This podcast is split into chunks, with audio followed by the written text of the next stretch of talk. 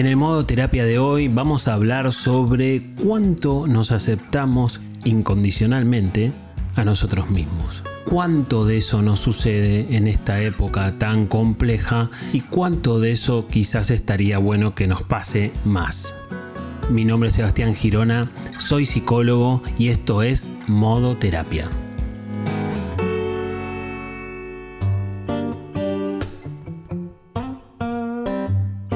Como te decía en la presentación del capítulo, hoy se trata de pensar cuánto nos aceptamos, cuánto, cuánto nos podemos tolerar y cuánto nos podemos perdonar en esta lógica incondicional, ¿no? En, en, lo ideal que es aceptarse incondicionalmente, o sea, sin condiciones, nos vaya como nos vaya y nos salgan las cosas como nos salgan.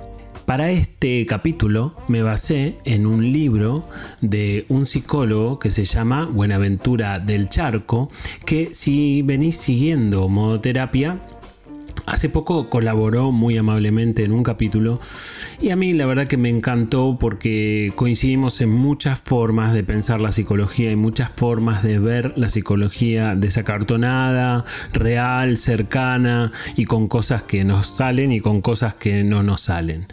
El libro de Buenaventura del Charco que sacó hace poco se llama Te estás jodiendo la vida.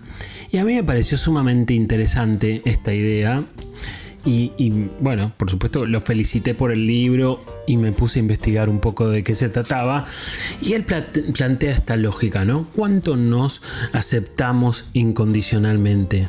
En tiempos de redes sociales, en tiempos en donde supuestamente nos vendemos como un producto, en tiempos en donde nos exigimos tanto que a veces hasta nos genera ansiedad, depresión, estrés, frustración, en tiempos donde andamos mendigando un me gusta estamos extremadamente pendientes de todas esas cosas, bueno, aparentemente nos fuimos olvidando de muchas otras, de las esenciales, de las importantes, de esas que nos hacen persona y ser humano.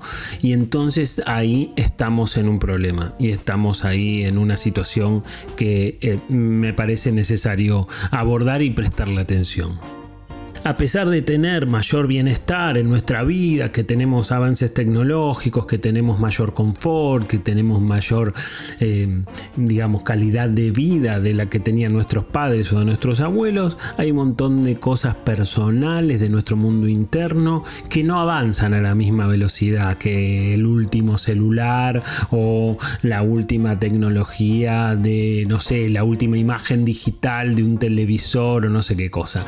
Y entonces algo anda mal si lo que avanza es la tecnología y los que usamos la tecnología nos vamos quedando atrás. No sé qué te parece, pero yo coincido con esta lógica. Si venís escuchando modo terapia siempre decimos lo mismo, viste que la salud mental es difícil de ver, eh, no sale en una radiografía, no sale en un análisis de sangre, no sale en, digamos en un informe médico por lo menos de medicina general, clínica. Pero eso no quiere decir que la salud mental muchas veces nos falte, muchas veces estemos mal sobre esa salud mental y eso no quiere decir, por supuesto, también que el hecho de que nos falte y no estemos bien influya sobre nuestra vida cotidiana y nos haga sufrir y padecer muchísimas cosas.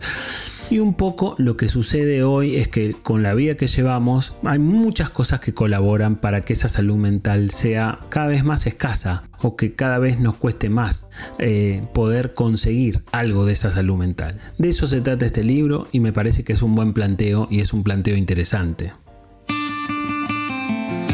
Viste que se entiende que Em, vos no quieras ir a una fiesta o no quieras ir a un cumpleaños si estás engripado. Todos tus amigos te lo van a entender.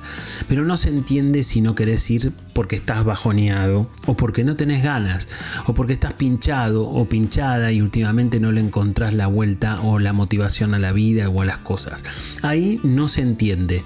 La gente no te lo acepta. La gente trata de convencerte y mostrarte todas las cosas buenas que tenés. Como si no pudiéramos estar mal. Como si el hecho de estar mal sea una mala palabra o como si el hecho de estar triste sea algo que no nos puede pasar. Siempre te digo desde modo terapia que la tristeza no es un error, no es que alguien se equivocó en los cálculos. La tristeza está ahí puesta para algo y si la podemos transitar, si nos atrevemos a transitarla, tiene funciones curativas y hace que nosotros podamos salir más rápido aún si nos animamos a conectar con esa tristeza que si no nos animamos a conectarla y queremos evitarla. Bueno, esto forma parte de las cosas a las cuales le tenemos que prestar atención por supuesto, de nuestra salud mental y de poder empezar a naturalizar cosas que nos pasan a todos, que nos pasan absolutamente a todos, pero que pocos decimos y que hay algunas herramientas tecnológicas que no colaboran a que de alguna manera se empiece a saber o empecemos a naturalizar que nos pasan a todos. Por ejemplo, todos parece que tenemos que tener una vida instagramiable, que todos tenemos que tener una vida feliz, que podamos subir a nuestras redes sociales y que de alguna manera podamos compartir con los demás, buscando estos me gusta de los que te hablaba hace un rato. Pero bueno, la verdad no es esa. Todos estamos tristes. Quizás los psicólogos lo sabemos más que otras profesiones, porque escuchamos en el consultorio que aquella persona que tiene el Instagram con no sé cuántos seguidores y no sé cuántos me gusta, también está frustrada por otras cosas, también se pone triste en determinados momentos, o que la persona exitosa que trabaja de no sé qué cosa también tiene un montón de frustraciones, aunque en el Instagram no aparezcan, o aunque desde la mirada de éxito no, no, no, no se deje ver ni te lo deje mostrar esa persona exitosa aquellas, aquellas penas que todos padecemos.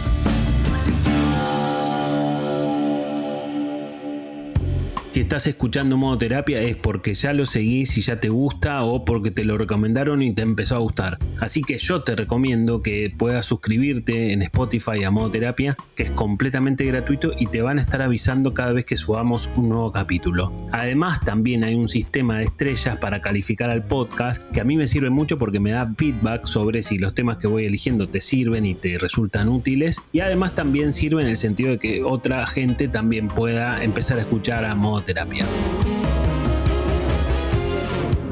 Como siempre te cuento también, yo formé un equipo de terapeutas que superviso y en el cual también hago las admisiones, así que si algún tema de los que tocamos acá en modoterapia te generan la inquietud o te generan la necesidad de empezar una terapia, podés enviar un mail a equiposebastiangirona.gmail.com y ahí te van a contar cuáles son las condiciones para empezar el proceso terapéutico con el equipo. Si estás de acuerdo, yo te voy a hacer virtualmente la entrevista de admisión y en esa admisión vamos a poder determinar cuáles son las cosas que te pasan y cuál es la escuela y la persona del equipo que mejor se pueden adaptar a las cosas que te están sucediendo. Así que no lo dudes y si estás con ganas de empezar una terapia, envía ese mail.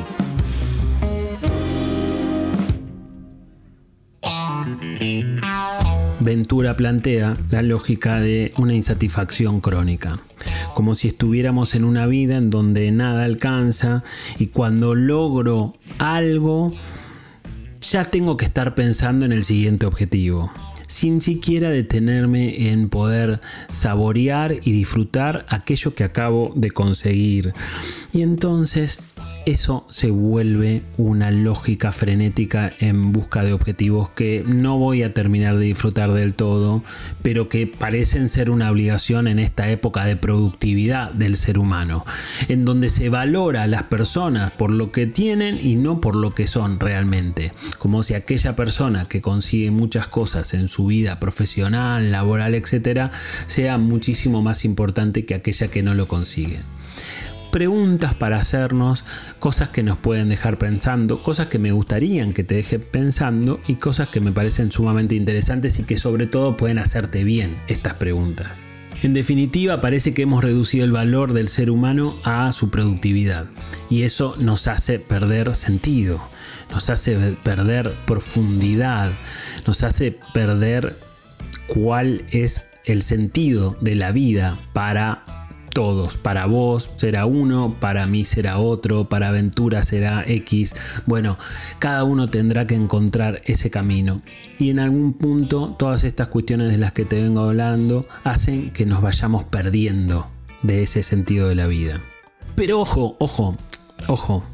La lógica no pasa por, por, digamos, por no conseguir objetivos o no, no, no conseguir logros, no avanzar a base de esfuerzo. No, pasa por poder pensar desde dónde lo haces y de cómo te llevas con vos mismo en ese camino, de cómo transitas ese camino, cuánto te juzgás, cuánto te castigás cuando algo no te sale, cómo te tratas a vos mismo, si te frustras, cuánto sos capaz de perdonarte y de eh, contenerte a vos mismo o a vos misma si las cosas no salen como lo esperabas. Por supuesto, sabiendo que siempre hay cosas que no nos salen como queremos.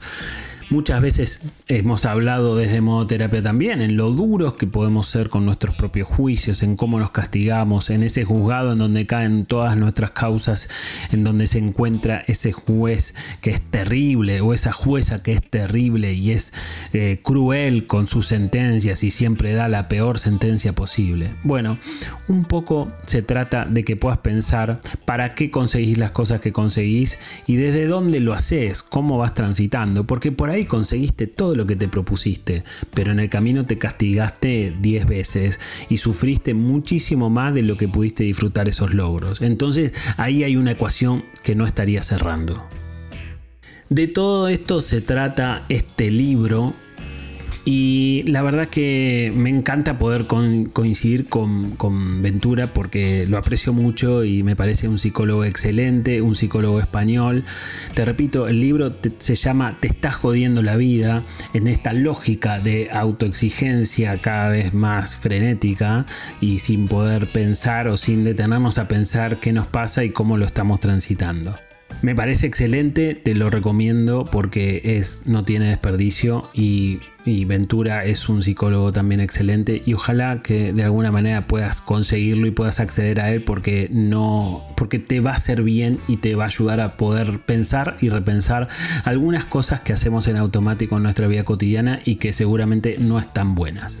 Ojalá que te haya gustado este capítulo, ojalá que sobre todo te haya servido y ojalá que puedas escuchar el próximo. Mi nombre es Sebastián Girona, soy psicólogo y esto es Modo Terapia.